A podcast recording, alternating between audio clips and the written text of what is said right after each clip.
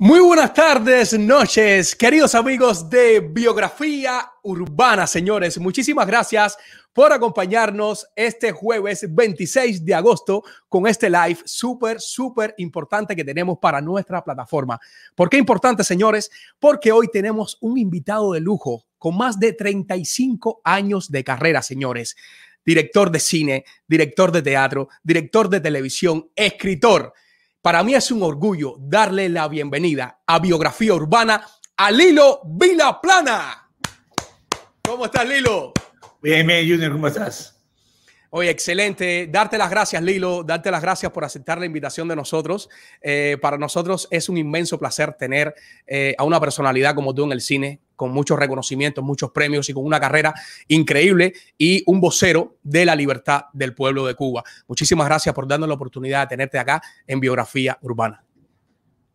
No, el gusto es mío estar contigo acá y compartir un rato. Eh, siempre es agradable. Gracias, Junior. Así mismo es. Y señores, hoy les dije que era un día especial porque además del hilo vamos a tener la oportunidad de compartir este escenario con dos grandes también del mundo eh, de la comunicación, como lo es eh, mi hermanito Frangio Seche, eh, host de Ritmo 95 y de su programa El Frangio del Show.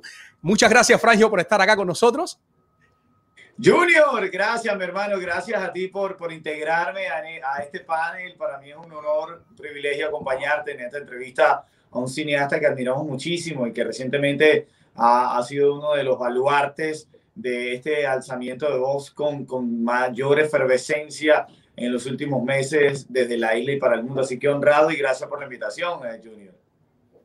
Y además de Frangio, también nos acompaña el youtuber Dayanotti que también fue una persona que aceptó mi invitación y dijo sí a este live. Muchísimas gracias, Daenotti, por estar acá con nosotros compartiendo en esta entrevista con Lilo Vilaplana. Nada, para nada, el placer es mío de estar con estos magníficos chicos y por supuesto, para mí sería de gran orgullo interactuar con el gran maestro Lilo Vilaplana. Así es, eh, Lilo, eres natural de Nuevitas, eh, Camagüey. Nuevitas, Camagüey, Cuba, sí. Lilo, me gustaría, me gustaría dar un recorrido pequeñito sobre eh, tu niñez. ¿Cómo era Lilo Vilaplana cuando era pequeño? ¿Cómo jugabas? ¿Cómo era tu relación con, tus amigos? ¿Esa niñez cómo era? Bueno, realmente, eh, niñez, eh, yo soy hijo de familia eh, humilde, nací en un pueblo de, mar, también de campo, en mi casa, ver a mi papá con caballo, con los cerdos, con eh, animales, o ir a ordeñar eh, con él, acompañar, ordeñar, ordeñar las vacas. Eh, bueno, realmente fue eso, jugando pelota con los amigos, con la familia, jugando con mis hermanos, con mi hermana, con mi hermano.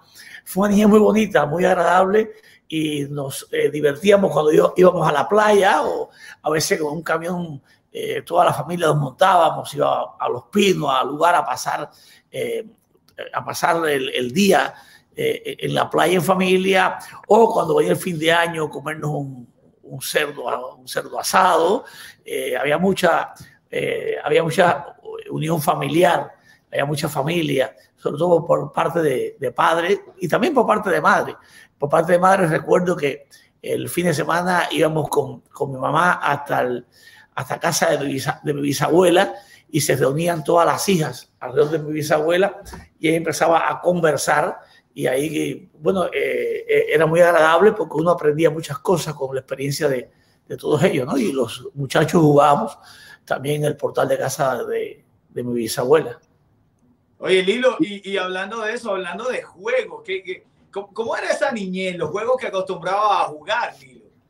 Bueno, habíamos jugado mucha pelota, eh, sobre todo eso, al escondido, eh, es lo que más recuerdo, pero yo me, leí mucho, leía eh, en mi casa no es que existieran muchos libros por donde quiera, pero sí eh, a veces papi nos daba dinero para, o sea, todos los días nos daba dinero para merienda y yo iba a, a, comprar libros y, y, leía, leía bastante, leía muchísimo, que de hecho mi, mi hermano Carlos, que vive en Chile, médico, heredó mi, mi biblioteca de, de, la infancia, habían libros de Julio Verne, de Emilio Salgari, pero también habían libros de, de grandes dramaturgos de Eugenio Nil, Arthur Miller, Shakespeare, López de Vega. Eh, pues, pues, ahí había mucho libro y todo eso está en mi casa natal en Nuevita. Lilo, eh, hablando un poco de tu niñez, cuéntame cuándo fue que te decidiste a ejercer esta carrera. ¿Tus padres como tal querían que tú ejercieras alguna carrera específica? Bueno, mi padre quería que fuera veterinario, nada más lejos de, mi vocación, ¿no? Entonces, eh, yo estaba en la escuela y un día un profesor, Cecilio Montejo, mi hermana era la que creo que primero hizo algo de actuación, pero era muy mala actriz. Y a mi hermano un día lo dirigí también, ¿no? Eh, mejor que ha, sido un excelente médico, Sin embargo, mira, mis hijos, mi hijo acabó de, de, graduarse eh, en, esta, esta, foto es en dando vuelta a la televisión cubana. Ese muchacho se llama Pepe Cabrera, que es, director, y recuerdo que un día me dijo que, que él quería eh, aprender a dirigir y yo le dije, se llama hacer artesanía. Entonces, eh, yo hacía artesanía, él la casa con Sandra Pérez, una gran amiga. Él me enseñó a hacer artesanía, la vendíamos en la catedral para sobrevivir y yo le enseñé. Actualmente él es director, yo no fui artesano.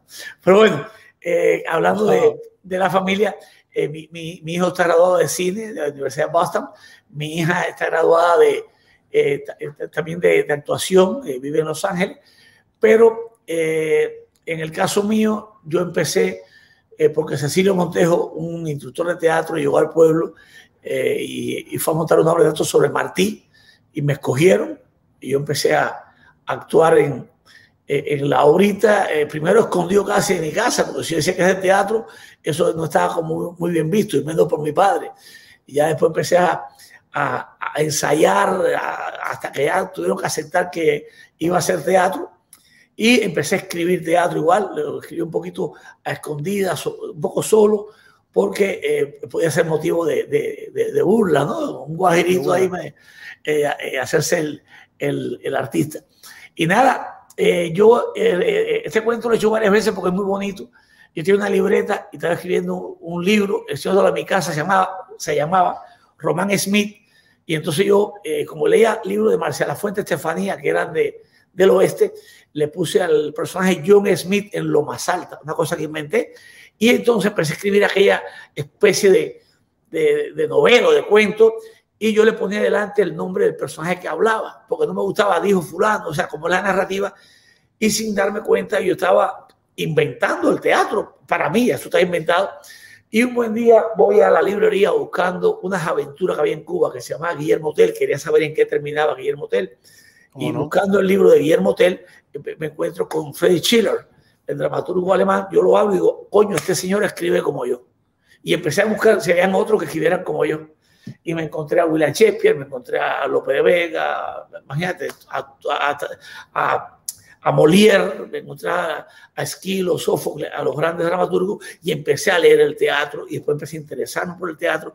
Eso fue un poquitico, eh, eso fue un poquitico el, eh, esos, esos eh, inicio, ¿no? Ah, veo que mi hermano está conectado.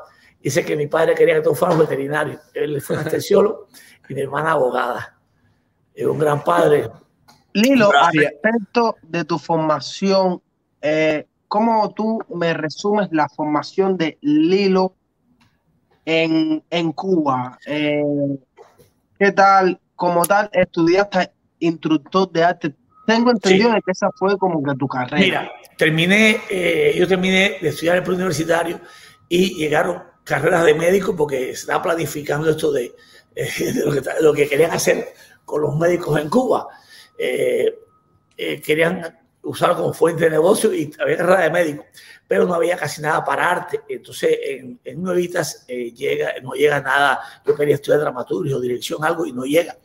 Y eh, fui a La Habana con mi tío y como yo había escrito obras de teatro para talleres literarios, he cogido unos premios y me presento para, para los exámenes. Allá fui al, al, ISA y me dijeron que no, que si no había becas para el pueblo no, no, podía estudiar eso. Y me rechazaron y yo recuerdo que le lancé los libros así, los, manuscritos a las mujeres y le dije, recuerde mi nombre, Lilo Vilaplana, que un día va a escuchar hablar de mí. Y me fui. Y llegué y dije, no voy a estudiar más. Y entonces papi me dijo, eh, eh, me dio una muy buena educación, me dijo, si no estudias más, eh, te tienes que mantener tú. Y arranqué a trabajar en la fábrica de fertilizantes, Revolución de Octubre, en Novita, de electricista, aprender electricidad, pero realmente yo estaba ahí porque pertenecía al grupo de teatro aficionado que era Mayanabo. y ese grupo yo actuaba y dirigía. Y ahí empezamos a, ganar premios y un buen día Miguel Mejide me dice, hay una, eh, eh, una plaza de instructor de teatro, puedes entrar a instructor de teatro y luego eh, estudias por dirigido. Y entonces los, los martes iba en el tren hasta a estudiar por dirigido y hacer teatro. Yo me pasaba el día entero haciendo teatro, por la mañana, por la tarde, por la noche, casi no paraba en la casa.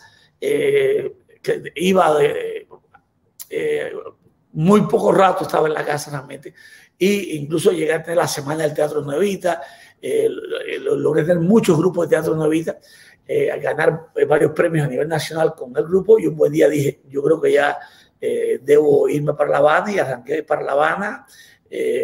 Miguel Mejía está trabajando en la televisión cubana y me, me ayuda a entrar a la televisión. Empecé como asistente de dirección, luego fui director asistente, luego fui director. Trabajé con muy buenos directores como eh, Eduardo Macías, Roberto Villar y demás. Eh, y luego ya eh, empecé a dirigir dando vuelta en vivo seis años, que eso es una gran escuela de dirigir en vivo. hice varios cursos por dirigido ahí en la, en, la escuela de, de, la televisión cubana. Y un buen día salí para, para Colombia. En Colombia empecé a trabajar como asesor dramático en la empresa TV Cine. Muy rápido empecé a escribir y dirigir. Y luego salí de TV Cine y montamos una academia de actuación y productora de televisión en Colombia y empecé a producirle también televisión a, a lo que era eh, Telecolombia eh, y hacer eh, productos que le vendía a ellos.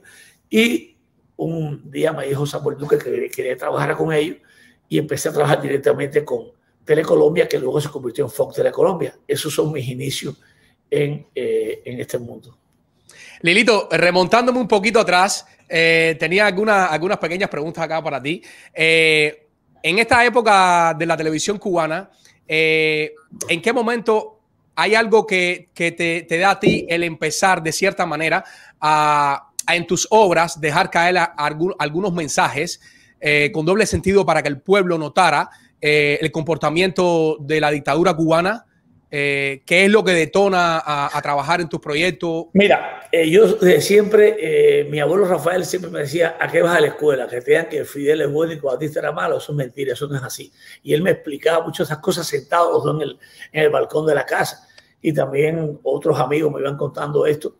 yo me doy cuenta de todo lo que está pasando en el teatro, cuando se hace el proceso aquel de rectificación de errores y conducta negativa, se llama de esa manera, yo cogí y empecé a, buscar, a buscar eh, cómo, cómo, cómo, cómo denunciar, que lo que está haciendo era si vas a, si vas a, limpiar un poco los errores, pues hay que acabar con que se castiguen los que cometieron los errores. Porque entonces eh, yo decía, bueno, el error lo cometieron los comunistas, los que están en el poder. Y entonces, ¿cómo se rectifican los errores si van a seguir en el poder? Y monté la obra Edipo Rey Edipo Rey, eh, el mensaje es que Edipo Rey busca a quien es el culpable de la peste eh, que pasa en Tebas. Y cuando él se descubre que él es el culpable por todo lo que quien conoce la obra lo sabe, él se arranca los ojos.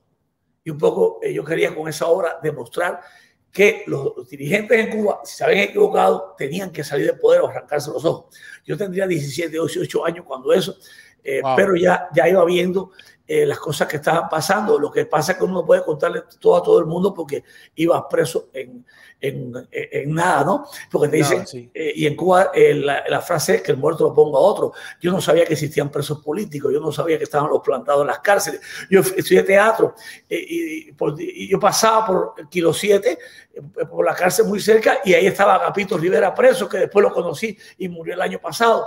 Uno en Cuba te, uno nace esta doctrina, mucha gente cuando empiezan a, a, decir a, a, los jóvenes influencers, a las personas que hacen cosas, pero si tú en Cuba fuiste pionero, tú, ¿qué ibas a hacer? Si naciste con la revolución, te ponías la pañuela, tú no sabías, eh, te decían que esta gente había tumbado una dictadura sangrienta, mala, brutal, batista, y no había nada de eso, no era ni tan brutal ni tan sangrienta, y el país había sus problemas, él había roto el hilo constitucional, pero jamás, jamás eh, Batista fue el tipo tan terrible que fue Fidel Castro después, eh, como adoctrinó, como acabó. Porque, por ejemplo, dicen hoy las escuelas al campo. Batista hizo los colegios cívicos militares había, eh, se hicieron grandes, eh, el, el, el, hospital para tuberculosos que se hizo en de la plaza cívica, cuando empieza el túnel de La Habana, el Machado hizo el, Capitolio, eh, la carretera central que todavía se usa y fue en el 30 y pico. O sea, ¿qué ha dejado? ¿Cuál es el legado de la dictadura castrista? Destrucción, esas escuelas del campo que están todas desbaratadas, más cárceles. Ante la dictadura había 16 cárceles, ahora hay busca cuántas cárceles hay en Cuba y no, creo que no son como 600 en este momento. Entonces, ¿cuál ha sido el legado de la dictadura? Un legado nefasto, nefasto por todos los sentidos, en todos los sentidos. Entonces, pasó esto con Edipo Rey.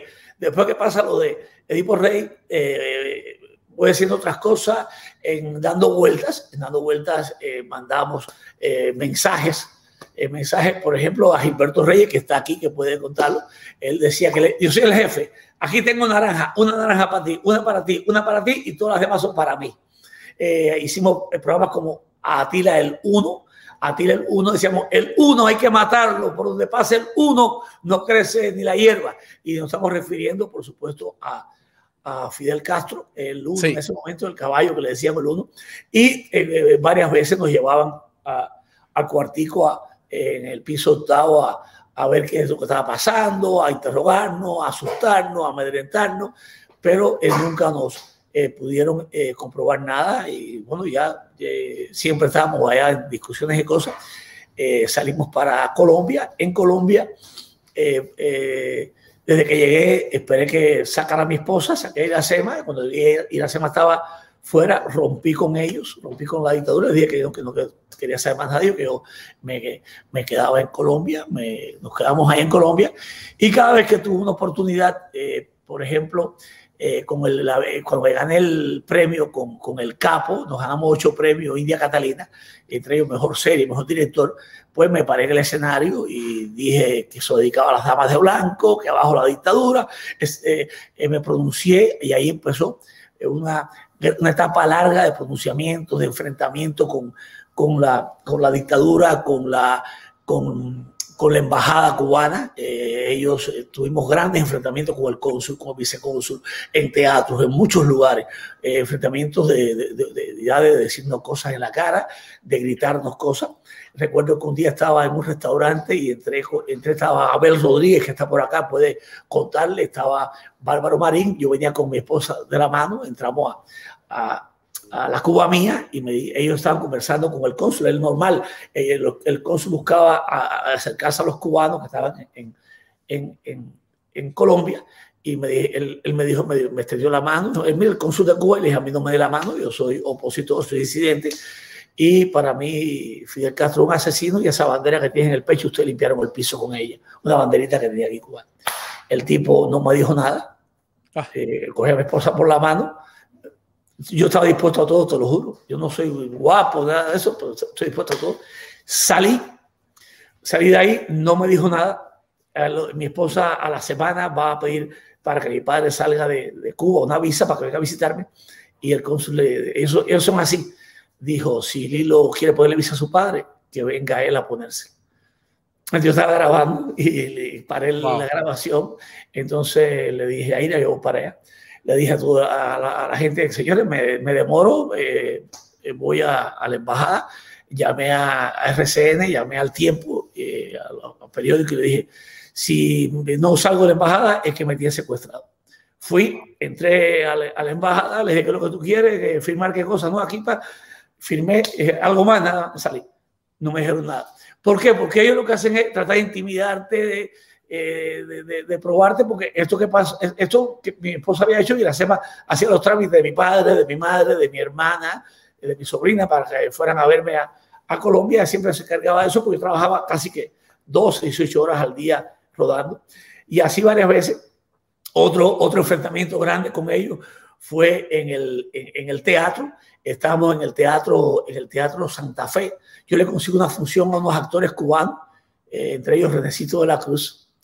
Eh, estaba con Sara, una señora directora de teatro. Le consigo, y la creo que hay que prender luces porque está muy oscuro. Eh, le consigo una, una entrada al. le consigo, porque no habían consigo dinero para, para hacer su, su. Llegaron allá, estaban actuando en, en, en Bogotá y estaban pasando trabajo, los tenían por allá votados y cuando ya ven que no consiguen dinero, me mandan, me dicen, Lilo, ayúdanos. Entonces fueron a mi casa y les dije, yo le consigo el teatro, yo de publicidad, y en ese momento era muy conocido en Colombia.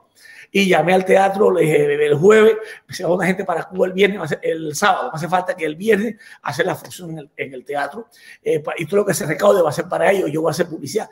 Y eh, hablé con mi amigo, eh, ¿cómo se llamaba este muchacho?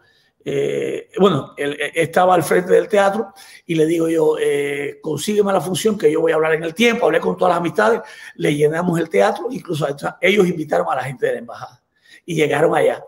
Cuando entro allá al escenario, era ahora mi socio Manolo, hay una camiseta del Che en el medio.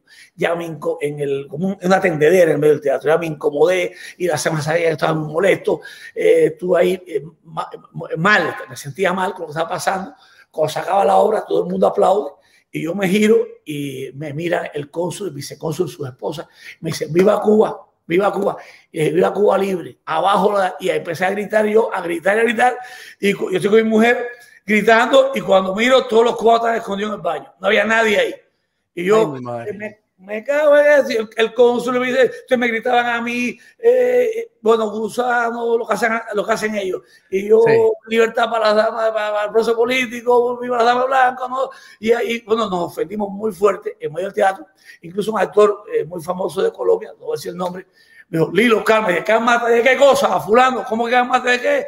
Eh, o sea, se armó todo eso. Salí del teatro y ellos agazapados la sombra por allá, me seguían gritando y yo con mi mujer de la mano, también iba al lado mío cuando salí, Alberto Puyol, ah, iba al lado mío ahí, salimos hacia el carro y al otro día me llaman de Caracol, RC, de todas las radios, el hilo, lo que sucedió el Teatro Santa Fe, cuéntanos qué pasó. yo voy a contar todo, pero quiero del otro lado a alguien de la Embajada Cubana para que, para que cuente su actitud anti, o sea, democrática en este país democrático, porque ellos son embajadores de Cuba. Yo quiero que aparezcan ellos. Nunca aparecieron, nunca tuvieron ahí. No tienen valor de enfrentar cuando, las cosas de verdad. Cuando tú debates con ellos, lo único que tienen los comunistas es argumento. Luego con el capo, eh, eh, hay escenas que incorporé eh, en el guion. Decía que el submarino del capo pasaba bajo un yate de cubanoamericano pescando con sus novias. no, el yate va a pasar bajo una balsa los balseros, y el capo se asoma al, al periscopio y dice, pobre, gente, cuando ve, porque ve, cuando él pasa el submarino, ve a los cubanos eh, yendo en balsa para... Estos son mensajes que se va mandando. También cuando el capo interroga al ruso, le dijo, eh, habla de Coco Fariña, Coco Fariña tiene guardado el fragmento, dice, ustedes que acabaron con ese pueblo, le dice al ruso, eh, le dice, ustedes que acabaron con ese pueblo, y, y si no conoce al, campeón mundial de huelgas de hambre, el Coco Fariña, y él guarda eso porque en ese momento estaba detenido el Coco Fariña. Y así cada vez que se puede, se ha, hecho eh, algo para, para denunciar la dictadura castrista, como se hizo la muerte del gato, la casa vacía, eh, plantados y, todas las obras que, hemos hecho para eh, leyendas del exilio, para denunciar lo que pasa en la isla.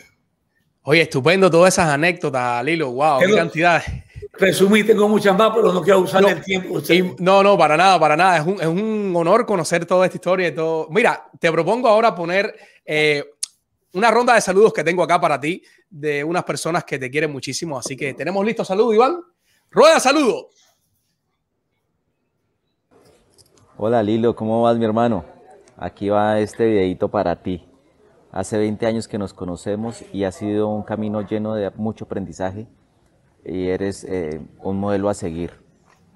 Eres de esas personas que se anclan y se convierten en familia. Un hermano indiscutible.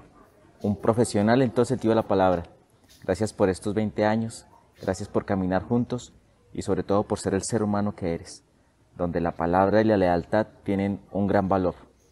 La responsabilidad, la pasión por lo que haces es de admirar. Y yo admiro y aprendo todo el tiempo de ti, mi hermano. Fuerte abrazo, muchos saludos. Chao.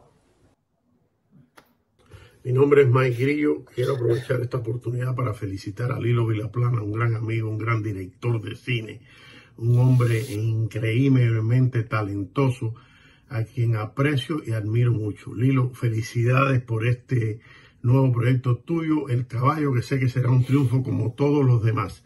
Y honor de haber participado y haber puesto un granito de arena en esta producción. Hermano, se le aprecia y se le quiere. Cuídese. Somos muchos los que tenemos que agradecerte la primera oportunidad. Pero yo te tengo que agradecer la primera oportunidad de muchas cosas. La primera oportunidad de ser titiritera, la primera oportunidad de actuar en cámaras, la primera oportunidad de ser una directora de arte, la primera oportunidad de formar parte de la historia siendo ambientador en Pelantados, la primera oportunidad de hacer un libro. Te debo la primera oportunidad de muchas cosas. Gracias. Siempre gracias. A ti, mi mejor amigo. Hola Lilo. Sabes que te quiero mucho y te respeto mucho. Y estoy muy feliz de que estés tan exitoso y de que estés haciendo lo que te gusta hacer, porque para eso trabajas durísimo. Estás en mi corazón y en mi pensamiento siempre y siempre mi respeto y mi cariño para ti y mi agradecimiento, porque gracias a ti estoy donde estoy. Gracias a ti empecé a hacer televisión y estoy eternamente agradecida. Hermano, muchas bendiciones, mucha luz y sigue. Que el hilo hay para rato. Besito. Bye. Súper, súper. Oye, hermano, me ha emocionado mucho con Carlos Andrés. Nos une una amistad muy grande. Lo vi crecer en, en esto y me ha acompañado en la fotografía. Eh, le aporta mucho a mis obras, todo lo que hacemos. Y es un hermano colombiano muy bonito. Eh, Miguel Grillo Morales ha sido un ángel, eh, me ha apoyado desde la casa vacía, los ponedores, eh, en el caballo no solamente me, aportó económicamente para que sacara adelante el proyecto, sino que fue, llevó toda la madera, construyó con sus manos, llevando a Oscarito, su primo, el bohío, junto a Abel, Sandrita, Gilbertico, Ángel Bernal, el doctor, todo el mundo, es muy lindo tener gente al lado que que, le aporte a, uno, que, que, lo ayuda a uno. Eh, Sandrita, Sandrita mi hermana de, desde Cuba, desde acogerme en su casa y desde darme un cariño hasta eh, comida para alimentarme. Eh, y es verdad que empezamos, empezamos muchos años juntos. Car Carmencita igual fue importantísima en el, en el trabajo, le dimos una nueva cara dando vueltas. Eh, aportando mucho, bailaba, cantaba, era muy histriónica y, muy consagrada con su trabajo. Le, le, recuerdo con gran cariño siempre.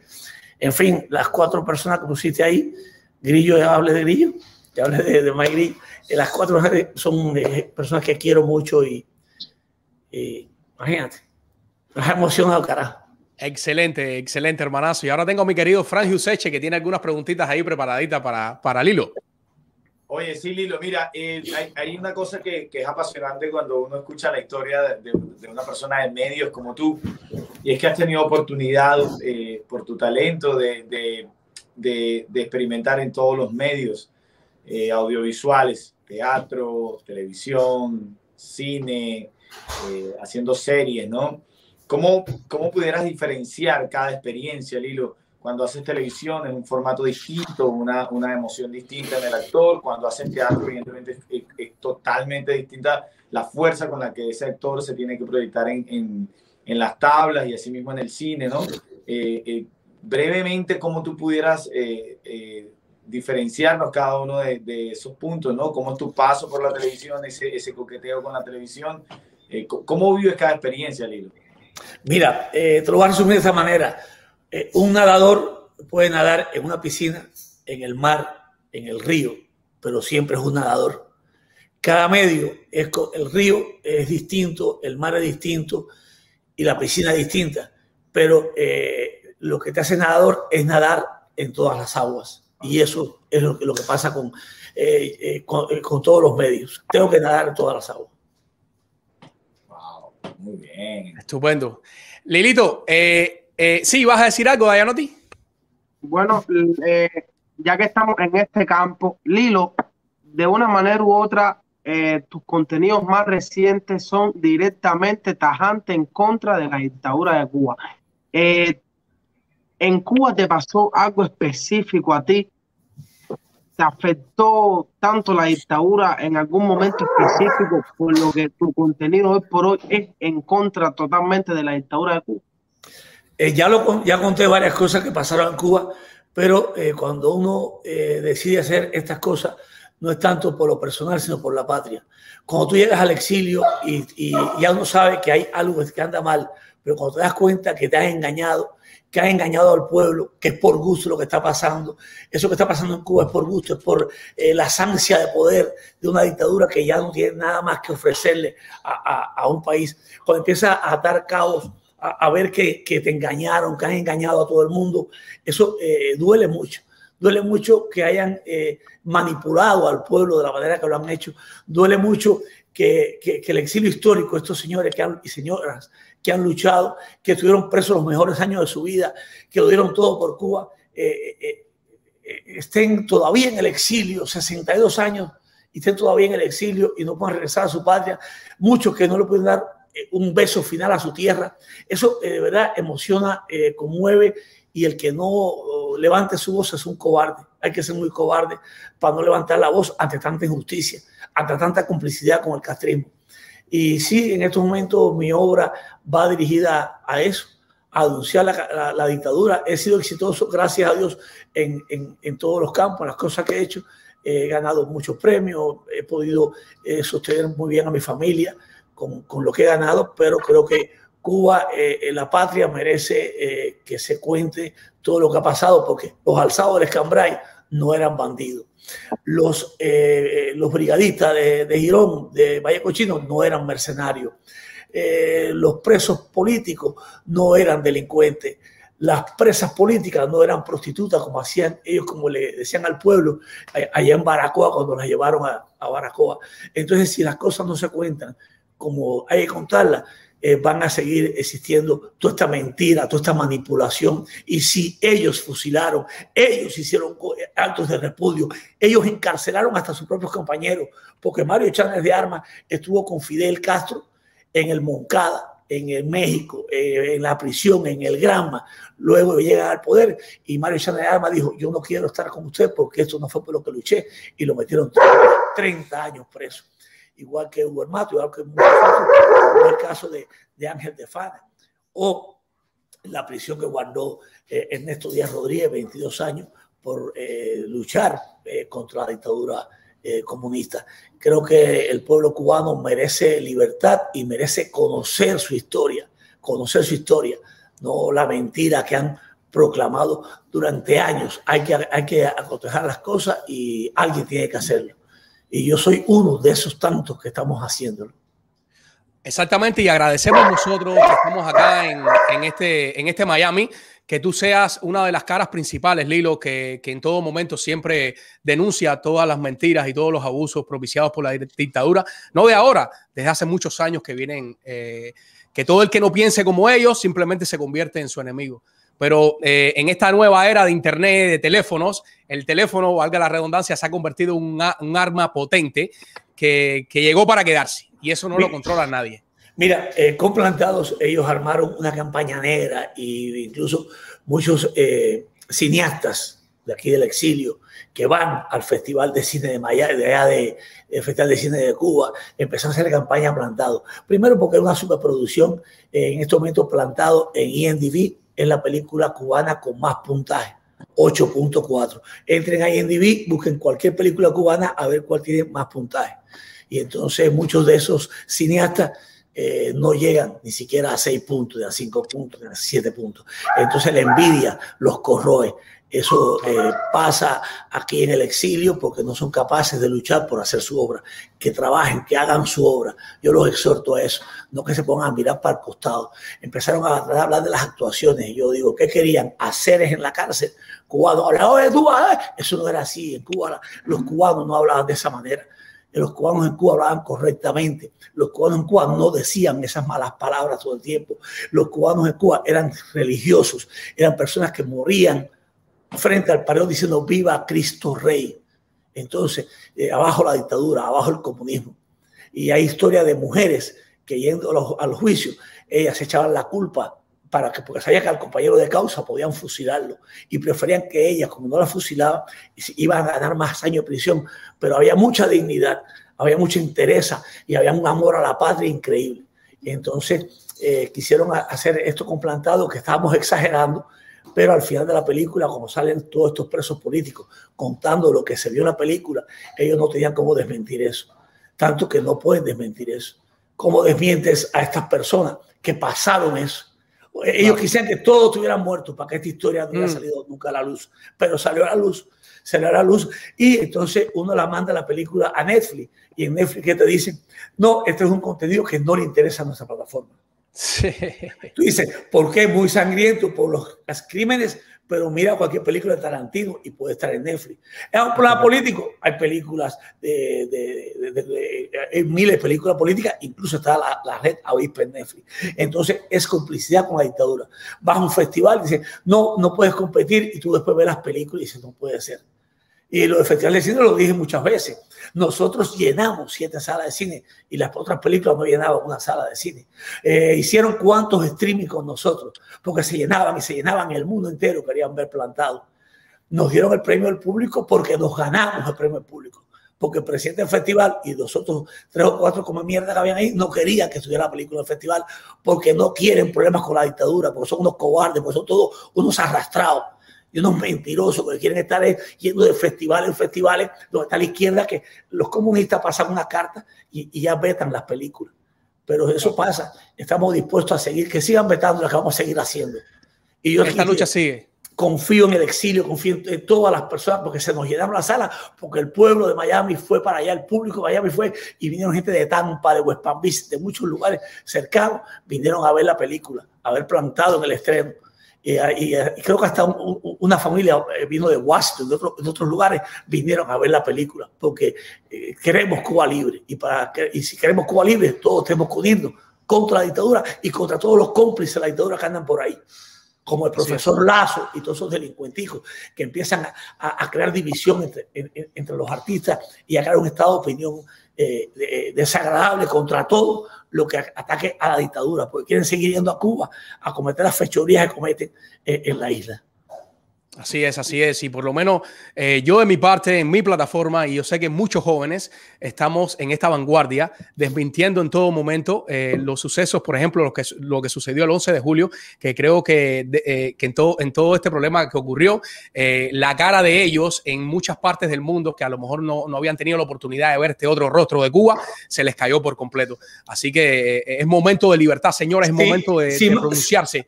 Si mataron a un joven en plena calle si otros lo han, desaparecido, si torturan a los jóvenes que están, hablando de la tortura, los jóvenes, ¿cómo, no será en aquella época? ¿Cómo no habrá sido que no había internet, que eh, actúan con total impunidad dentro de los muros de las prisiones?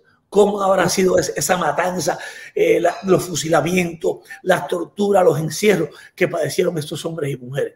¿Cómo no habrá sido eso? Así es. Hablando ahora un poquitico de plantado, ya que tocaste el tema de, de las taquillas. Tengo entendido de que días antes del gran lanzamiento de Plantado se filtró la película en YouTube. ¿Esto afectó a la organización, a la película? ¿En qué afectó esto? Bueno, si buscan, el, si buscan el, una entrevista con Leopoldo Fernández Pujal, el exitoso empresario que dio el dinero para hacer la película. Ah, eh, ya que hablas de eso, voy a decirte, el gran más dijo que esta película era una respuesta a la renta avispa. Hasta en eso miente. Esta película llevan 20 años queriendo hacerla. Este hombre tiene el dinero hace 20 años. O sea, él es millonario. Él había destinado cantidad de dinero para hacer esta película. La película se hizo realmente, él no es empresario de cine. Él tiene muchos negocios eh, con los cuales tiene eh, mucho dinero para hacer esta película y muchas más las que quiera hacer. Y él lo que quería realmente era que la película se viera. Si se filtró, no debió, no debió pasar, pero si ya pasó, bienvenido. La vio más gente, la vio más gente, el mensaje llegó a mucha más gente. En una noche, recuerdo que un link que montaron alcanzó a tener 700 y pico mil vistas. un link y se montaron como 60 links. Se montaban, empezamos a bajar los links porque ya era un descaro. Y, pero nosotros queríamos, la dimos free para Cuba. La dimos free para Cuba. Eh, la película estaba repartida en toda la isla. Lo tenían varias personas que, que apenas yo diera eh, le dijera, iban a repartirla. Eh, grandes amigos la tenían allá y, y se proyectó en varias organizaciones, en varias casas con varios disidentes, pero luego se repartió entre, entre todo el, el, pueblo y el pueblo cubano la vio. Una muestra de ello fue lo que pasó con Ramiro Valdés, que le dijeron Ramiro Valdés asesino, Ramiro Valdés asesino en plena calle. ¿Por cuánto iba a pasarse en Cuba? Y eso no es más que pasó en una escena de la película, cuando quema la bandera y empieza a gritar estas cosas Ramiro Valdés. Yo creo que eso le activó el chip y ayudó a que pasara. Estupendo, mi querido Frangio, quiero escucharte. Oye, eh, y dentro de todo, Lilo, tú sabes que yo estoy, yo soy compañero de Bonco Quiñón, uno de tus actores implantados y, hago con él el show de la mañana en una emisora como Ritmo 95. Yo creo que eh, eh, muchos de los artistas se vieron motivados por, por, por, todos los sucesos del 11 de julio y también eh, por películas como Plantado, por líderes del entretenimiento, del cine, del teatro como tú, Lilo. En este caso quería preguntarte, ¿cómo ves la posición o, o, este, o este fenómeno de una emisora FM, frecuencia modulada, en, en una ciudad eh, como Miami, que transmite la música cubana y que desde el 11 de julio muchos artistas, como tú bien dicho, han perdido, eh, como tú bien lo has dicho, quiero decir, han perdido el miedo, se, han, atrevido a hablar, se han atrevido a hacer canciones eh, en protesta hacia la dictadura castrista y esta emisora, Ritmo 95, logra radiarlas y las expone no solamente a Miami, sino al mundo entero. ¿Cómo es tu análisis dentro de la importancia que le da a una radio como Ritmo 95 al trabajo que tú también has venido haciendo, Bueno, mira, yo siempre digo que todo lo que apoye, todo lo que apoye a la lucha contra la dictadura, eh, voy a aplaudirlo siempre, voy a estar de, su lado. Jamás me verás hablar eh, mal de, un opositor o de una persona que esté luchando por la misma causa eh, que la que estoy luchando yo, que es la libertad del país. Así que si esta emisora eh, está promocionando las canciones que atacan a la dictadura que tiene eh, oprimida mi patria, eh, si, si, es de esa manera, pues me parece muy bien que está haciendo. Estupendo. Todo lo que sea para denunciar, estamos a favor de ello. Lilito, eh, una de tus más recientes producciones, y sin dar mucho, mucha profundidad y hablar de esta, se estrena ahora el 25 de septiembre en el Teatro Artime. Se trata de la película El Caballo. ¿Es correcto, no? Sí, es correcto. El Caballo lo estrenamos el 25 de septiembre a las 7 de la noche en el Teatro Artime. Eh, quien quiera apoyar la película, eh, los tickets están a la, a la venta en www.myticketon.com. Ese es el, link donde pueden encontrarla. La película eh, El Caballo es una película eh, inspirada en una historia original de Marcos Miranda. Eh, estábamos un día en un café que nos invitó Fidel Pérez Michel y su esposa Mimi, y yo fui con Iracema y Marco con Normita, su esposa. Y estando ahí empezamos a conversar y empezó Marco, que tiene muchas anécdotas simpáticas, y me cuenta esta del caballo, que le había pasado a él con una pierna de caballo en el campo y demás, y cómo llevarla a la ciudad. le dije, tienes excelente historia, ¿por qué no la escribes? Y entonces eh, la escribió un buen día, fue, me la leyó, eh, empecé a, pensar y dije, creo que hay que actualizarla un poquito con el tema cubano. Entonces eh, le dije, ¿me permites trabajar un poco? Entonces empezamos a trabajarla entre los dos y logramos una película actual, porque la Cuba eh, Cuba, eh, desde que está en dictadura, es la misma Cuba, donde obligan al cubano a vivir al margen de la ley. Por ejemplo, hay un disidente, cuántos actos de repudio hacen en Cuba a personas por decir quiero libertad, quiero ya que se acabe la dictadura. En ninguna parte del mundo deben encarcelarte. No deben hacerlo por pensar distinto o por tener una actitud contra el régimen que te domina. Sencillamente, tú querías a Trump o quieres a Biden, bueno, cuatro años de uno, cuatro años del otro, eh, si lo hace bien, pues votas, votas de nuevo, porque un presidente es un servidor, un presidente sirva al pueblo, un presidente no se sirve del pueblo, no reprime para, para obtener beneficios. Y es lo que ha pasado en Cuba hace 62 años, que hay que estar arrodillado a una dictadura y no tiene por qué ser así. Ese que está en el poder lo que tiene que hacer es preocuparse cómo, cómo hacer que el pueblo produzca más, cómo lograr el éxito, cómo lograr que el país salga adelante. Eso es lo que, hace, lo que uno espera de un gobierno. No que te repriman porque diga, no me gusta lo que estás haciendo. O, o todas eh, estas focas que trabajan en los periódicos, Gramma, eh, eh, Juventud Rebelde o en el noticiero, que aplauden todo lo que dicen los tarados esto. Entonces no puede ser así. No puede ser. Eso es que tenemos que terminar con eso porque nuestro país es para que haya alguien en el poder, una oposición, para poder ir criticando lo que hace el que está en el poder, para poder avanzar. Si no, estamos estancados como estamos estancados. Estamos en niveles muy bajos en economía, en salud, en todo. Y ahora esto de la salud, con, con esta crisis, este virus eh, les reventó en la cara a ellos toda la mentira que decían que son potencia médica, que si la vacuna servía, no sirve para nada. Eso se ha demostrado que no sirve ese, eh, eh, ni, ni políticamente ni económicamente. Ese país no funciona. Ahí solo funciona la represión. La represión es lo que funciona en Cuba.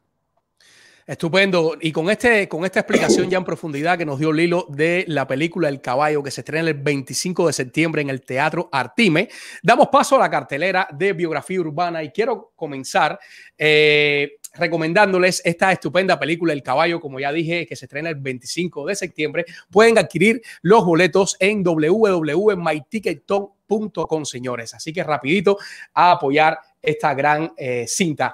También quiero recomendarles a el podcast de mi hermanito El Frangio de Show, hoy presentes acá, que eh, se transmite lunes, miércoles y viernes desde las 8 pm con temas a tratar día, eh, cada día. Y el sábado, 8 pm, también tiene un playlist para disfrutar desde su casa, en su auto, donde sea. Ustedes saben, señores, que no es lo mismo escuchar música al azar que eh, transmitida por un DJ, como lo es mi hermanito El Frangio.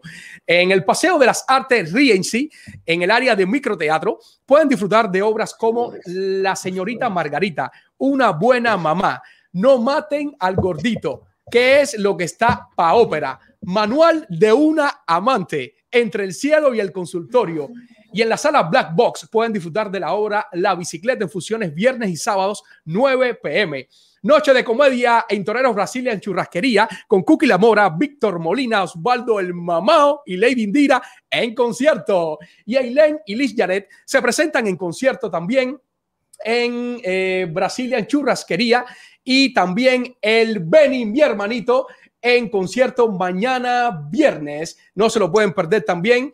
Eh, pasamos rápidamente ya eh, para esta fecha el estreno de la película El Caballo, señores, para apoyar la causa de la película pueden eh, disfrutar de eh, los boletos en www.myticketon.com. Así que no hay motivos para quedarse en casa y no disfrutar del buen arte que se ofrece aquí en Miami. Y para los que se conectan, estamos hoy en entrevista en vivo con un querido director de cine aquí en el sur de la Florida, Lilo Vilaplana.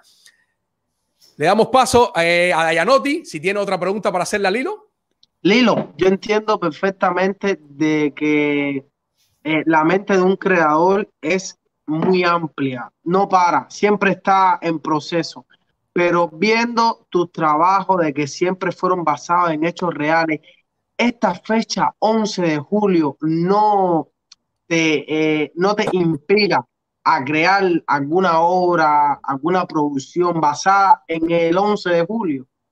Bueno, eh, vayan a ver el caballo que hay una sorpresa eh, por el 11 de julio. Hay una sorpresa, en el caballo está. Eh, ya la verán. Pero el, otro día Juan Manuel Cabo dijo que tiene un guion, un guion que, que quiere elaborar puntualmente sobre eso. Vamos a ver si es verdad que lo hace para hacerlo. Es que hacer cine siempre es complicado, es difícil por ejemplo, eh, Plantado contamos con, con, el patrocinador, con el señor, eh, el inversionista Leopoldo Fernández Pujal, que llevaba 20 años en la película, eh, no siempre se tiene un buen presupuesto para esa película. Con el caballo empezamos a tocar puertas para lograrlo, porque siempre vamos a lograr las cosas, vamos a buscar cómo, cómo hacerlo. si la gente va al cine y aporta dinero en las entradas, pues de ahí, si, de ahí sale el, el eh, presupuesto para hacer otras cosas. Por ejemplo, si tuve la lista de, patrocinadores eh, para hacer esta película eh, creen que, que estoy, que, es una locura y no, fue, fue de muchos poquitos para lograr un presupuesto aceptable, un presupuesto que llegó más o menos para hacer la película completa a unos 50 mil dólares y eh, se rodó en solo cinco días porque no había dinero para hacerla más tiempo, ya la verán. Eh, empezamos, empezó un gran amigo eh, odontólogo que se llama, que tenía un teatro que se llama el Hispanic Theatre Guild, se llama Ramón Sánchez, él dijo, te voy dinero para que arranque. Arrancó él. Después Miguel Grillo Morales, como hablamos, que me dijo, me dio otro dinero, me hizo el, el, el y muchas cosas más. Y arrancamos con él. Eh, café La Llave me dio café y me dio también dinero para esto. Presidente Supermarket me aportó también. Eh, eh, la familia Hernández, una fundación Hernández también me aportó. Istueta Roofing me aportó. también nos aportó del Toro Insurance. Canogel, que además Canogel va a comprar entradas para, para ¿cómo se llama? repartir en su show. Va, va a comprar varias entradas, me dijeron. Eh, también nos aportó eh, La Bodeguita, un restaurante de Jayalía, nos aportó eh, una empresa de maderas, Las Madrinas nos aportó, nos aportó también el seguro de Can, Can Insurance, nos aportó también Rancho Bejucal, nos aportó el espacio. había un tiki bar y ahí armamos el bohío. Entonces nos dijo María Los Ángeles, usen eso el tiempo que sea necesario. Cuando terminamos, dijo, déjenmelo así que me encanta el bohío. hay un bohío que puede ser para un, videoclip, para hacer una película. Ahí quedó el bohío que en, en, Miami no hay un bohío cubano como ese. No lo encontramos, tuvimos que construirlo en varios días. También eh, nos ayudó eh, ñoque barato con el vestuario de Cuba. Sabe que mucha gente se viste con ñoque barato y en Cuba pues nos dieron eh, mucho vestuario también nos ayudó eh, HAL Uniform Wear, que nos hizo los uniformes de, los policías. Ches Joseito nos dio toda la alimentación para la película. Y así poco a poco, eh, ¿quién? El comisionado Manuel Reyes nos está también ayudando con, con la, con, con, la película, el editorial Lunetra. Hay un caso muy interesante que fue, es un coleccionista, el gran coleccionista de objetos cubanos, Tomás Ibera, Tomás Ismael Vera creo que es, que vive en, en y me llamó, eh, se puso en contacto, creo fue con, con, conmigo la puso a hablar con Sandra Pérez y me dijo, yo quiero traerte los objetos. Y el hombre se dio un viaje cuatro horas de Kissimmee acá, me trajo objetos de Cuba, que él colecciona, tiene miles objetos. Me los trajo y los dejó para la película y después nos encontramos en Sarasota, que yo fui para con mi esposa a descansar y le, y le devolvimos los objetos. Me, también América TV, América TV, como siempre, me auspició el, el, el caballo y me parece, eh, y, y, los actores y todo el equipo ha aceptado trabajar, eh, repartimos, nosotros siempre pagamos. Si hay un gran presupuesto, un gran presupuesto. Si hay un poco, pues decimos lo que hay es esto. Si vamos a trabajar, trabajamos. Tú sabes cómo es lo que siempre pagamos, no por ahí productoras que existen que incumplen el pago con los, los artistas y eso me parece una falta de respeto. A los artistas, si usted va a hacer algo, tiene que tener dinero para pagarle o decirle de antemano que no tiene cómo pagarle y hay alguien por ahí que le debe dinero a la gente y si no lo hace, yo le voy a decir quién es la persona que no quiere pagarle a la gente que usó en un proyecto que hizo. Eh, los actores, Ariel Texidó, eh, maravilloso actor de plantado, eh, está Alina Robert, está Gretel Trujillo, Adrián Más, Fabián Brando, un Coquiñongo que hace de policía. Tremendo chivado. está eh, Alejandro Gil, eh, otros actores, Gerandi Bazar, El Guille, eh, Héctor Vilató, Estrella Guerra, actuación especial de Gilbertico Reyes, Selma Morales, la madre de Fabián Brando. está Tony Benítez, que actúa en la película, Didier Santos Moleiro, Alejandrito Milián, Tamara Melián, y creo que los mencioné a todos, a todos los actores de la película.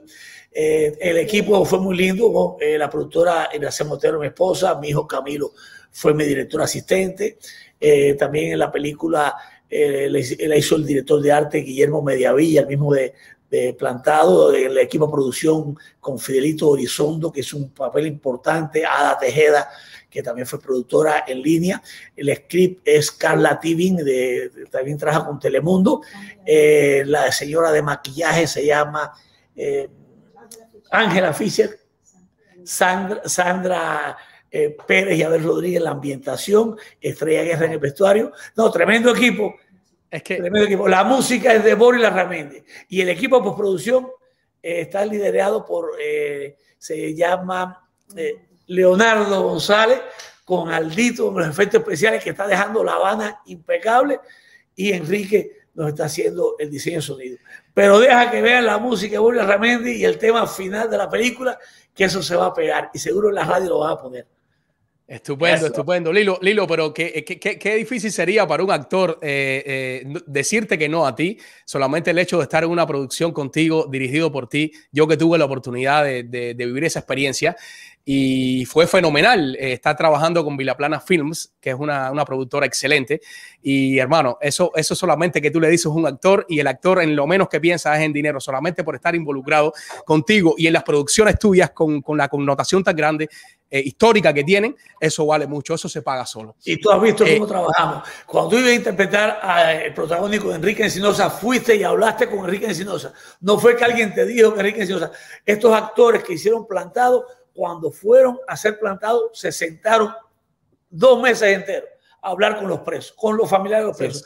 Bebieron de la savia esa. O sea, los presos políticos le dijeron cómo era todo, al igual que al equipo. O sea, porque hacemos un trabajo de investigación serio, serio, que es lo que no hace la dictadura castrista y los creadores de allá que muchos es que están comprometidos con el castrismo. Los que están comprometidos con el castrismo no, no eh, lo que hacen es manipular porque se hace una, historia del escambray y los ponen como bandidos.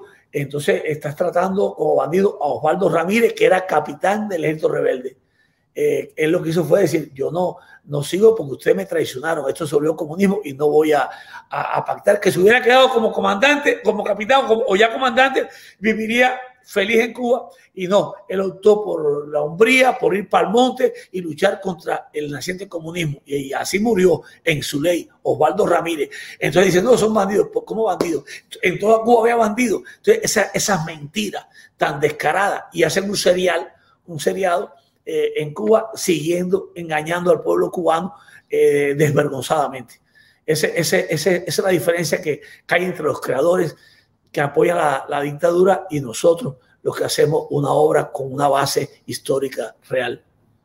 Estupendo, Lilo, estupendo. Ahora les propongo, chicos, eh, pasar un momento a un segmento que se llama Talento Urbano, un segmento que estrenamos hoy acá en Biografía Urbana, donde vamos a apreciar a un niñito de nueve años junto con su papá de aquí del sur de la Florida, interpretando una pieza a piano. Así que tenemos listo video, Iván. Rueda video de Talento Urbano.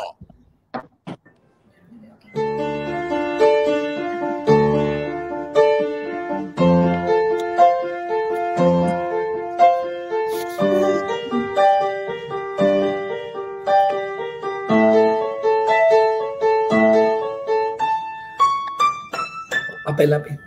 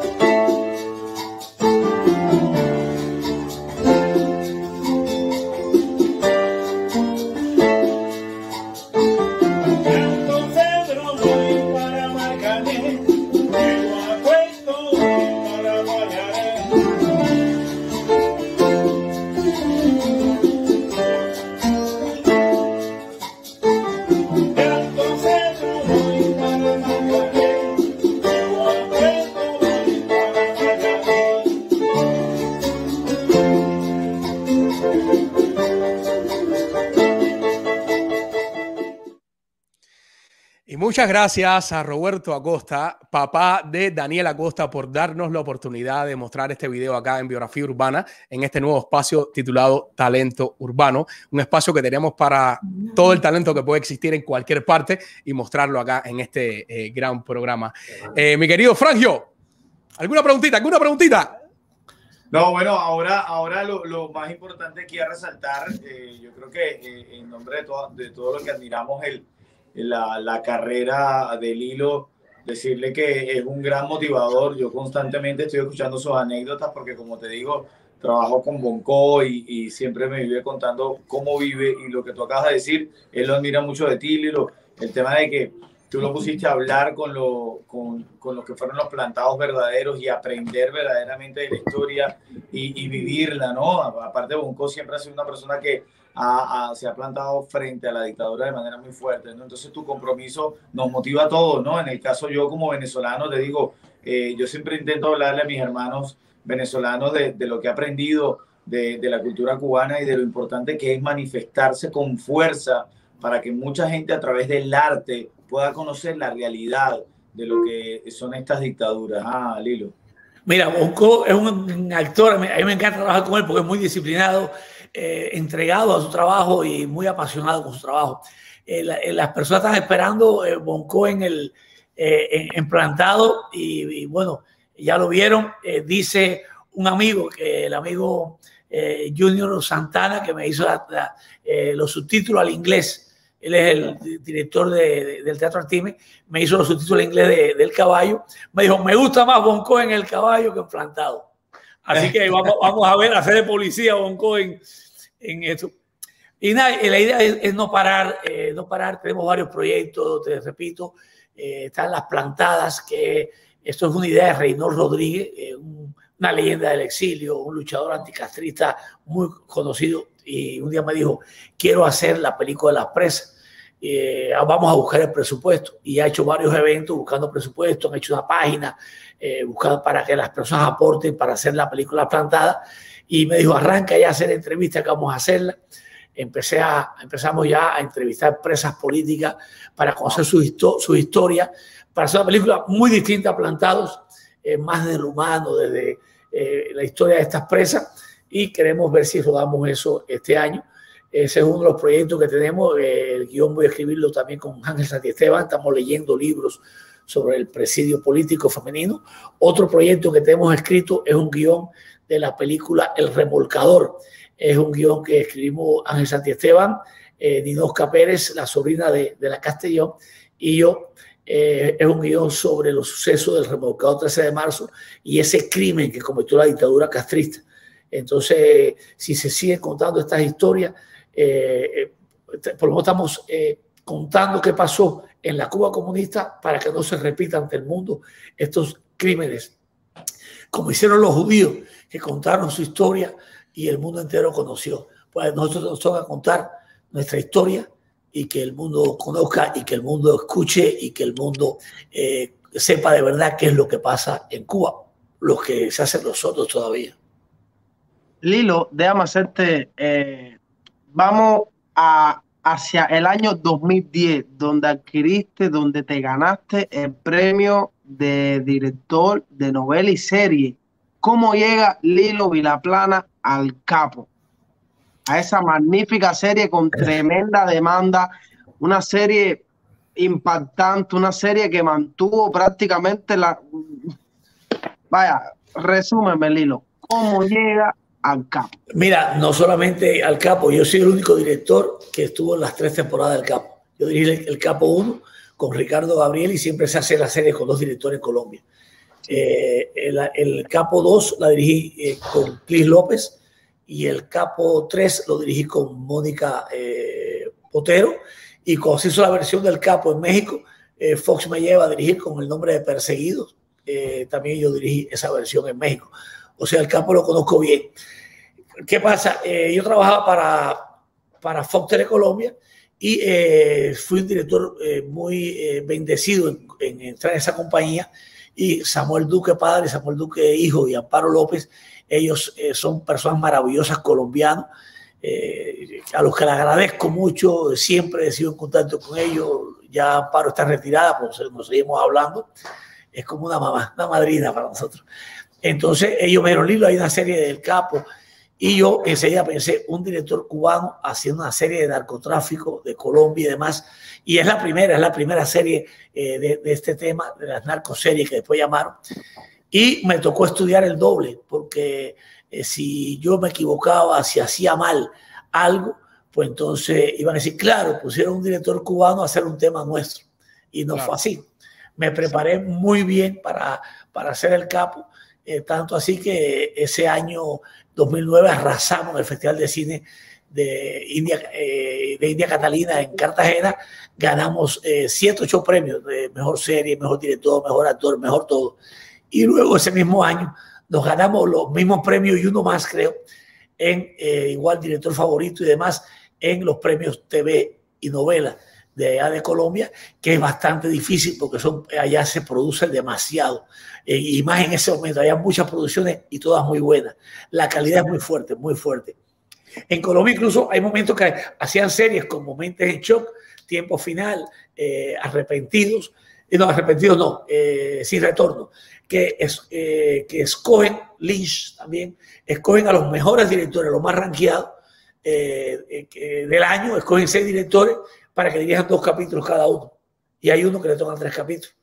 Eh, y así se hacen esas series. Se, se, fue un modelo que se hizo y tuve el, el, privilegio y el honor de estar siempre entre los directores seleccionados para hacer esas series en Colombia. No, y verdaderamente es un orgullo saber de que un director cubano como usted, como Lilo Vilaplana, fue el que eh, produjo, el que dirigió lo que es la famosísima serie, o bueno, como usted acaba de decir, las primeras tres temporadas de la serie El Capo. Verdaderamente un dato muy importante que muchos, yo estoy completamente seguro, no conocían, pues yo no lo conocía. No, no, no, no, solo El Capo, dirigí también otra serie que se llama La Mariposa, que en este momento está en repetición en Colombia. Al amigo venezolano, está Yago, el perro, reclamando. protagonismo, protagonismo. Sí, sí, pastor muy lindo. Eh, eh, el capo fue censurada en, en, en Venezuela. Eh, Hugo Chávez la censuró cuando, en su momento en el 2000 y pico, 2009, 2010. también en Colombia dirigí La Traicionera, Retrato, Zona Rosa, dirigí Un sueño llamado Salsa, Me amarás bajo la lluvia, Por amor, Rodríguez, El pasado no perdona, Ya dije sin retorno, Lynch, eh, Mentes hecho tiempo final, expediente, una investigativa, siguiendo el rastro. Dirigí muchas, muchas series en Colombia, eh, muchos pilotos de programas que después le dejaba otra persona. Yo lo dirigía, una vez lo, vendía, lo vendían al canal, ya se lo dejaban a otro director que lo siguiera. O muchos proyectos yo lo empezaba y luego lo seguían otros directores y yo, yo alcanz, arrancaba el otro proyecto. Y como estaba pegado de rating, igual me mandaban otro proyecto. Eso me pasó mucho tiempo eh, en, en en, Colombia. Luego, luego Telemundo me trae a dirigir Dueños del Paraíso eh, con Key del Castillo, acá en, en, Miami. Dirigí esa con ellos. Eh, luego hice en México, me llevó Fox International Channel a hacer eh, Arrepentido, Perseguido, Perseguido. Con Arrepentido nos ganamos el premio Emmy, te dije, ¿no? Al mejor sí. programa de habla no inglesa en planeta norteamericano. Ese fue sí. un premio muy importante muy importante, igual que con la muerte del gato, el premio al mejor corto de América Latina en España. Fenomenal, fenomenal toda esa historia. No, y no solamente, no solamente dirigió esa serie, sino también que yo me enteré que Lilo eh, había tenido en sus manos el guion de la serie de Celia Cruz, el cual eh, rechazó. Eh, yo me quedé así y yo dije, no, no puede ser, no puede ser. Eh, pero bueno, no le gustó el guion a Lilo, no le gustó cómo estaba redactado el guion. ¿No? Creo, ¿Puedes creo, hablar un poco de esto? Lino? Sí, sí, yo, eh, ¿qué pasa? Soy cubano, eh, llevaba muchos años en, en, Colombia y cuando leo el guion de Celia Cruz, creo que no se ajustaba a, a, a la verdad, eh, había muchos, muchos errores y yo no quería hacer una, una, una, obra sobre Cuba con errores, porque entonces no quería quedar en ridículo y no, no, no, preferí no hacerla, rechacé ese proyecto y vine a ser Dueños del Paraíso acá a los Estados Unidos cosa que, que de verdad eh, no para nada lamento. Si hubiera tenido la opción de reescribirlo, de cambiar cosas, eh, lo hubiera hecho con, con, mucho cariño porque creo que Celia merece una serie no tan larga, no echándole tanta agua a la sopa, sino una serie de verdad de seis capítulos con la vida de ella, que era una vida muy tranquila, muy profesional, muy familiar y creo que, que esa vida eh, una mujer que amó a Cuba, eh, tiene historia muy linda para, no, hacía falta eh, decir cosas que no, que no eran reales en la, en la, en la, en la novela para alargar la novela. No, pero seguramente en algún momento, Lilito, viene ese guion nuevamente a ti por acá, por, por Estados Unidos, y, y, la haces a tu estilo como realmente tú quieres. Ahora te pido, Lilo, que prestes atención, porque ahora viene eh, ya finalizando ya esta entrevista. Llevamos eh, una hora 20 minutos de live. La hemos pasado requete bien. Tenemos una segunda ronda de saludos eh, y quiero que la disfrutes. Así que estaremos listos con salud, Iván. Rueda saludo. Tío, que, que sepas que te queremos muchísimo, que te extrañamos un montón y que esperamos poderte ver muy, muy pronto. Te quiero.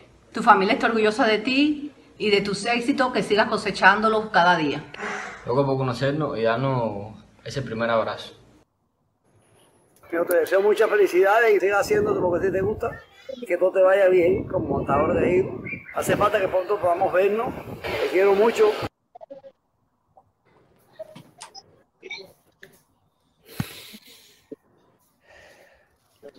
No, gracias. Nosotros. Me, dijo, me dijo él que te ha hecho la dictadura.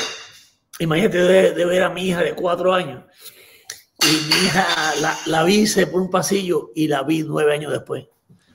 Nueve años después, eh, ya con 13 años, ya, ya perdí toda esa infancia de mi hija.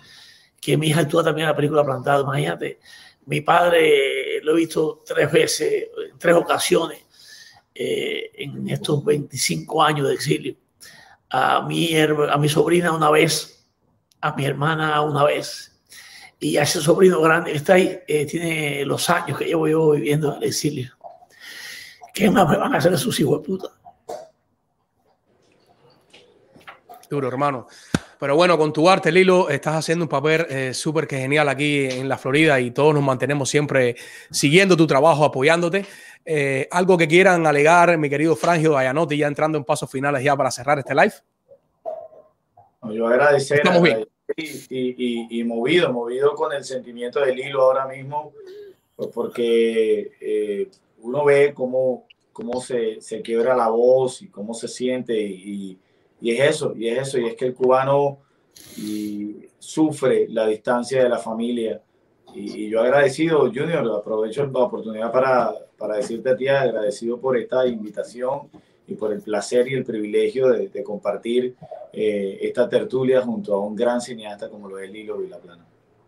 Estoy de acuerdo con el caballero Fragio, perdón, con el caballero Fragio, y a veces duele ver estas cosas, estas lágrimas que, y que se derraman, y pensar de que aún, eh, incluso aquí en los Estados Unidos, existen eh, canales de YouTube que de una manera u otra están de acuerdo con lo que es la dictadura, como por ejemplo Protestón Cubano, que tengo entendido de que tuviste de cierta manera, Lilo, como un encuentro con, el concepto individuo. Dime, ¿qué tal? Eh, ¿Para qué darle visibilidad a un perro arrastrado a la dictadura? Ese señor, ese señor, primero que todo, es un cobarde eh, un provocador, eh, un provocador como todas, eh, todos estos carneros serviles al sistema castrista que vienen al exilio, amparándose en la democracia, en las leyes de este país, y empiezan a provocar. Estoy seguro que ese señor en una calle, en Centro Habana o en Colombia, en un lugar donde las personas pueden pelear sin lío, no se atrevería siquiera, siquiera a mirarme a los ojos no podría hacerlo porque no tendría valor para hacerlo. Entonces él se amparó en su camarita y en gritar cosas, jamás lo amenacé de muerte, yo no soy un asesino, pero sí me batería con él a golpe ya, aunque sea eh, un poquitico más joven que yo, no importa. Yo, yo a ese señor no, eh, para mí es un tipo tan despreciable, tan, tan descaradamente agente de la dictadura castrista aquí en la, eh, en la Florida, que él como otros deberían, si defienden el castrismo, vivir en Cuba y ver cómo ayuda a, ese sistema, pero allá, no acá, acá no hace falta, allá, que, que vaya a reparar los hospitales, que vaya a, a atender a esos enfermos, eh, porque no se trata de vociferar acá en el exilio, se trata, si tú vas a, a- si, tú, si tú defiendes esa tiranía, ve y viva allá como vive el pueblo cubano. El pueblo cu- que se cambie por un cubano que quiera venir para acá, porque las balsas vienen de Cuba para acá, no de aquí para allá. O sea, no me defienda lo indefendible. Si tú me defiendes lo indefendible, tú eres un inmoral y tú eres un descarado y eres un oportunista y eres un miserable, que tú, tú eres un traidor al pueblo cubano y un cómplice de la dictadura. Eso para mí es el protestón cubano. Un miserable cómplice de la dictadura y un descarado y un oportunista. Correcto. Muchísimas gracias. Gracias, gracias Lilo por esta gran oportunidad que nos has dado de escucharte un rato. Eh, no, eh, no alcanzaría el tiempo para conversar contigo, tienes mucho que contar todavía de tu historia. Eh, siempre puedes contar con nosotros, con Biografía Urbana, imagino que con mi hermanito Frank Useche, con Dayanotti ahora, para en sus plataformas también eh, ayudar a promover y a promocionar todo el arte que haces, que le viene requete bien a Miami, todo esa arte que desmiente, que nos cuenta la verdadera historia eh, que no sabíamos nosotros, eh, los cubanos allá, por lo menos yo me alimenté muchísimo acá contigo, conociendo en Leyendas del Exilio esa verdadera historia. Mira, Eh, señores, solo- usted...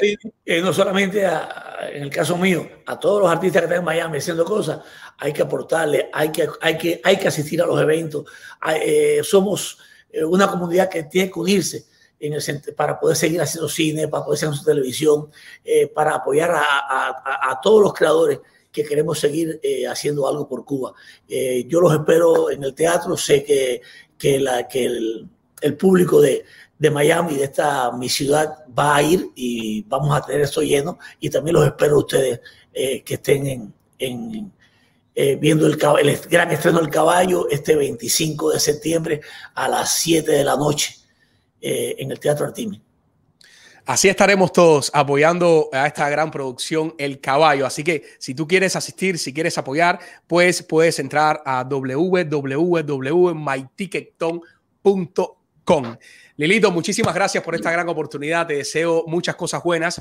Y otra de las cosas que deseo es que sigas haciendo arte porque eh, eres una empresa que propicia mucho trabajo a muchos actores aquí en Miami, que falta que hace seguir trabajando todo este gran talento que existe aquí en Miami y que tú eres una de las personas que le ofreces trabajo muchas veces y gracias de verdad, te lo digo en nombre mío, en nombre de Biografía Urbana y en nombre de todos esos actores. Muchísimas gracias. Gracias. Gracias, Gracias. Frangio, eh, por apoyarnos. Gracias, Dayanotti. Eh, señores, todos los que están conectados pueden seguir a Frangio Seche eh, en arroba el Frangio, a Dayanotti en eh, arroba Dayanotti. Son magníficos eh, influencers que eh, nos brindan un contenido único No, hay que acá en las redes. reconocer, hay que reconocer que más frágil. Yo por lo menos yo siempre estoy sintonizando con, con, con la emisora di- con la emisora y de Fragio desde que llegué a Miami, siempre que me monto en el carro, en la radio con Fragio. Verdaderamente está haciendo un trabajo especial y verdaderamente es un placer para mí aprovechar este momento en público y darte las gracias por todo lo que estás haciendo. Y el internet no va a tumbar a la radio nunca, ¿ok? Así es, gracias hermano, gracias, gracias, me motiva mucho, ¿verdad, Dayanotti? Y bueno, con Junior también sabes que estoy muy agradecido contigo, agradecido por el cariño que, que me tienen, eh, respeto con mucho amor, eh, hago mi tarea todos los días de, de brindar mi granito de arena, de entender la radio, el momento que estamos viviendo. Gracias por sintonizar y, y gracias por el apoyo y gracias por llamarme a este momento tan, tan valioso que acabamos de ver. Te felicito por tu trabajo, Junior porque no es fácil a veces sacarle las lágrimas a artistas de, de renombre y, y Lilo es un artista, no tiene que preci- precisamente salir frente a cámara para ser considerado como es. Y, mira, y le sacaste las lágrimas, quiere decir que, que, el, trabajo que hiciste le movió los sentimientos. Y cuando tocas el corazón, hermano, ye- ye- ti- tienes, tienes el mundo ganado, hermano. Así que te felicito. Gracias a ustedes dos, ¿verdad? Por tenerme aquí, ¿ok? Gracias a ti, hermana Sofrangio. Gracias, Dayanotti. Les deseo muchas cosas buenas. Y ustedes saben, señores, a seguirnos, a seguirnos en nuestras plataformas. Gracias, señores. Que pasen unas feliz noches. Queridos amigos, y ustedes que están de ese otro lado de los dispositivos, de las cámaras, yo por acá les agradezco por estar conectados en esta eh, hora 28 minutos de entrevistas. Agradecer a mi querido Iván acá en los controles, que pocas veces le doy las gracias por estar monitoreando este live. Eh, gracias, señores. Pueden seguirnos, señores, en Biografía Urbana en YouTube. Eh, nosotros siempre dependemos de ustedes.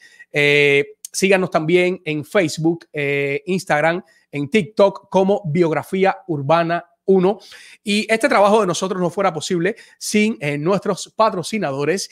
Y si quieres estudiar una carrera audiovisual, puedes dirigirte al CCAT Miami o llamar al 305-634-0550. Este es tu lugar donde puedes aprender cine. Y Rosa M. Fernández puede ayudarte a establecer tu crédito acá en los Estados Unidos. Llámala al 512-792-0290. Y si quieres invertir en real estate, Jim Quevedo es la solución. Tu realtor, llámala al 305-742-1961. Y si eres un gordito así como yo con swing, comunícate con Boss Trainer al 305-846-0673. Tu nutricionista con estilo, señores. Y como cada jueves, tenemos un anuncio de nuestro próximo invitados, eh, nuestro próximo invitado, disculpe, y la próxima semana tenemos a un súper actorazo eh, que vive aquí en Miami, señores. Tengo el gusto de entrevistar a este grande del mundo de la actuación. Tenemos listo video, Iván.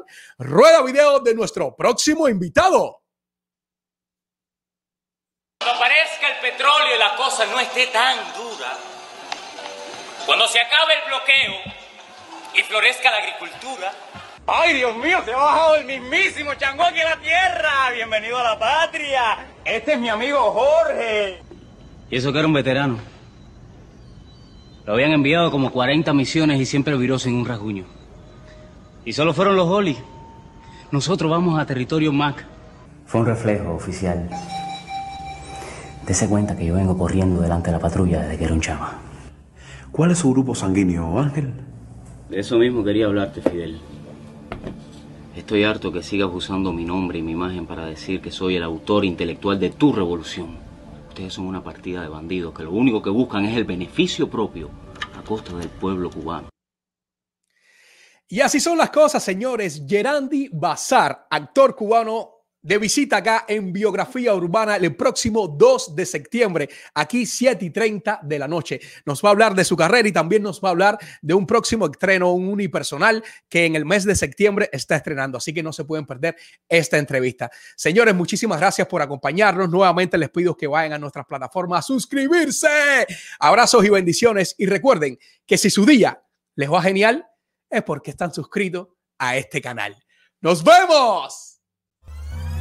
Oh,